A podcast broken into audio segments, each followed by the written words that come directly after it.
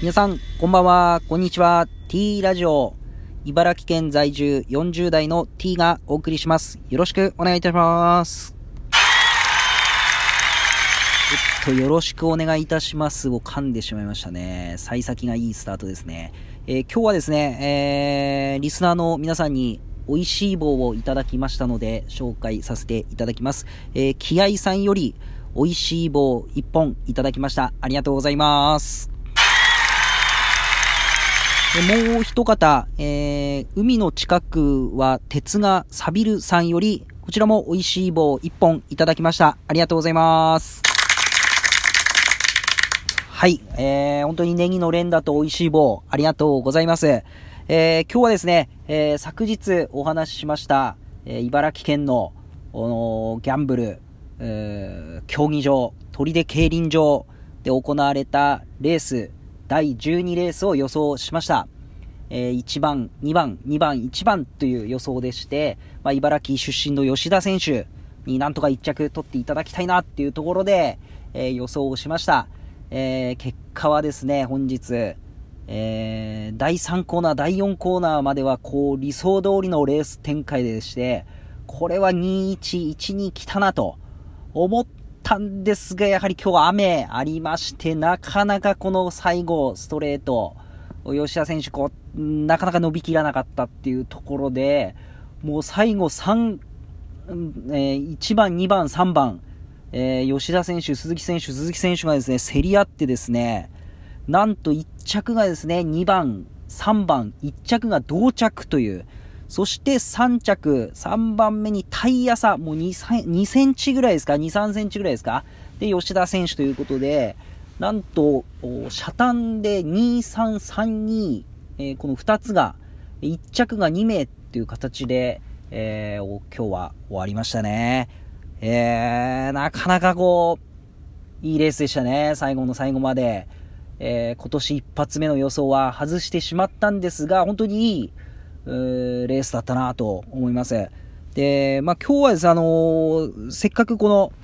茨城の魅力、砦競輪場っていうところを応援していくぞと、またこのマイナーなスポーツ、マイナーなギャンブル、競輪を応援していくぞっていうことで昨日おお伝えしました通りですね、えーそもそも競輪についてちょっとどう、どうなんだと、どういう、まあ、大体ギャンブルっていうのは、まあ、わかるんですけど、まあ、どんな感じなのっていう取り巻く環境だったり、今をこう、えーウィキペディア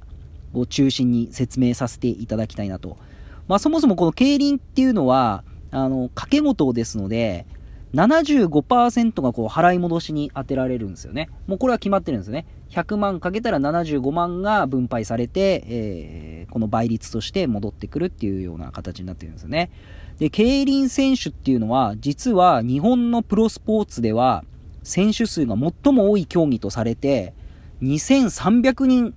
程度で構成されてる。すごいですよね。えー2300人もプロがいると。で、2012年には、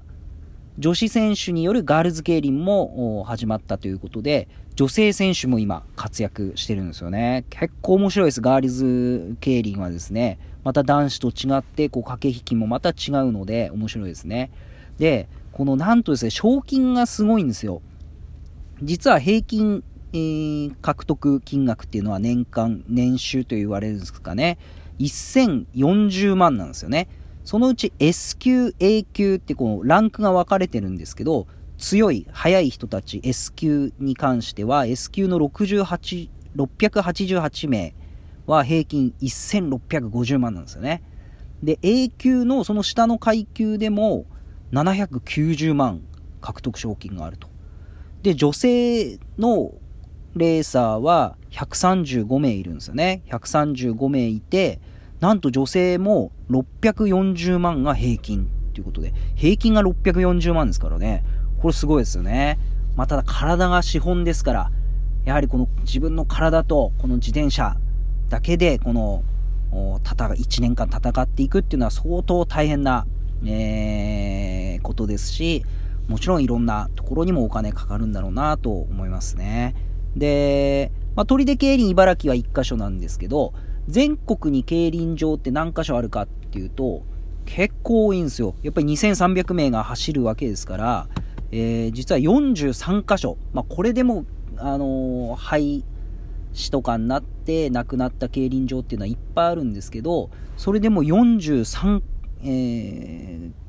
競輪場ですね。43箇所あるんですよね。で、本当にこう、これだけ言ってますけど、実は砦競輪場1回も行ったことなくてですね、いわき平競輪、立川競輪、あまこの2箇所ですかね、行ったことあるのは。